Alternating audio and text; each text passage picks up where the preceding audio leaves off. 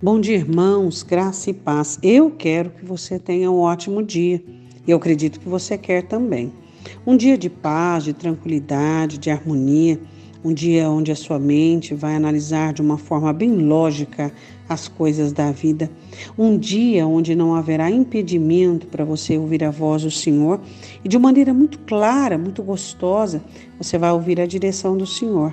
Eu desejo que você tenha esse dia onde a paz do Senhor Jesus possa governar sobre a sua vida e você entender que o seu desespero, a sua preocupação e qualquer intoxicação emocional, nada de bem poderá fazer por você. Ao contrário. Hoje a nossa meditação é um texto muito interessante de Provérbios. O que, que você acha do isolamento? O que, que você acha da, do hábito de algumas pessoas se isolarem, delas fecharem dentro de si uma opinião fecharem dentro de si uma conclusão e não indagar, e não falar, e não comunicar. A palavra do Senhor é totalmente contra isso. E ela diz: comunicar com os santos as vossas necessidades, e se existe algum irmão que te ofendeu, vá até ele, converse com ele. O isolamento é uma prática de Satanás. Satanás trabalha com isolamento. Então a pessoa ela vem se insurgindo contra as situações e ela vem se fechando dentro dela mesma e aí vai fomentando coisas que não são boas. Olha o que o texto diz em Provérbios, capítulo 18, versículo de número 1. Busca satisfazer seu próprio desejo aquele que se isola. Ele se insurge contra toda sabedoria. Você sabia que são inúmeras as vezes que o seu desejo é prejudicial a você? Que o seu planejamento particular de continuar ofendido de continuar interpretando algo segundo a sua ótica, segundo um ângulo unilateral, é prejudicial a você? Observe as pessoas quando elas começam a se isolar. O que, que acontece com elas? Por isso que Jesus fala sobre a comunhão, sobre a unidade, sobre o amor, sobre o perdão, sobre as virtudes que temos que construir e manter dentro dos nossos relacionamentos. É muito interessante aquilo que o Senhor Jesus deixa-nos de uma herança uma herança maravilhosa. E o isolamento ele faz isso. Ele faz com que fomente dentro das pessoas as coisas negativas e ruim, ruins, que as pessoas continuem acreditando que aquela mentira, que aquele engano é verdade. E ele começa a fazer daquela verdade uma disposição emocional para com isso construir uma reação, um comportamento, algo que Satanás plantou dentro do coração dele. Não permita que isso aconteça com você.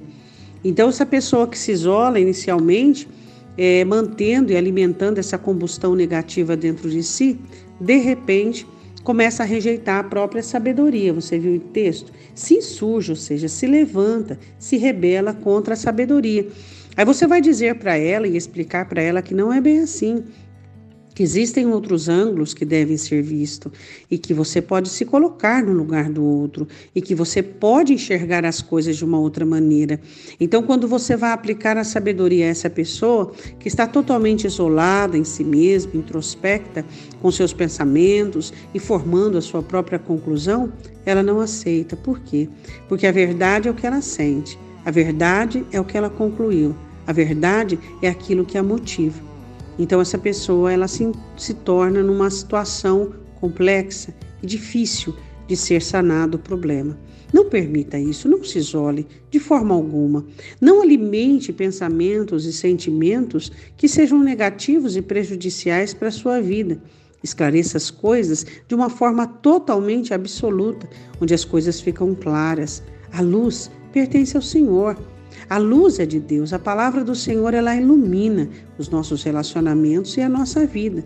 Então não permita de forma alguma que você viva dessa maneira. Oremos, Senhor, nós nos negamos terminantemente ao isolamento. Nos negamos terminantemente a sentimentos de sensualidade, de relacionamentos emocionais, onde temos todo o partidarismo do nosso lado. Achamos que estamos corretos e que estamos certos, olhando apenas para o nosso próprio umbigo e para a nossa própria ótica. Senhor, por favor, não permita que exista dentro de nós tais pensamentos e sentimentos Não permita, Deus, que haja no nosso meio ninguém que influencie o outro, ó Deus, de uma forma nociva e negativa de tal maneira, mas que todos nós, pela luz e o conhecimento da tua palavra, possamos nos relacionarmos contigo e com o próximo de uma maneira saudável, salutar, abençoada e bíblica. Pai Santo, eu te peço em nome de Jesus, essa pessoa que está com depressão, que está em angústia, que está atribulada, que está isolada, que está ofendida, que o Senhor venha socorrê-la, que o Senhor derrame luz no seu entendimento e não permita que esses sentimentos a amarrem, arrastando-a para o lamaçal de depressão e de isolamento. Eu te peço em nome do Senhor Jesus. Amém? Diga não ao isolamento, diga não a todo o insurgimento contra a sabedoria. Abra o coração para aquilo que Deus tem a te dar. Deus te abençoe.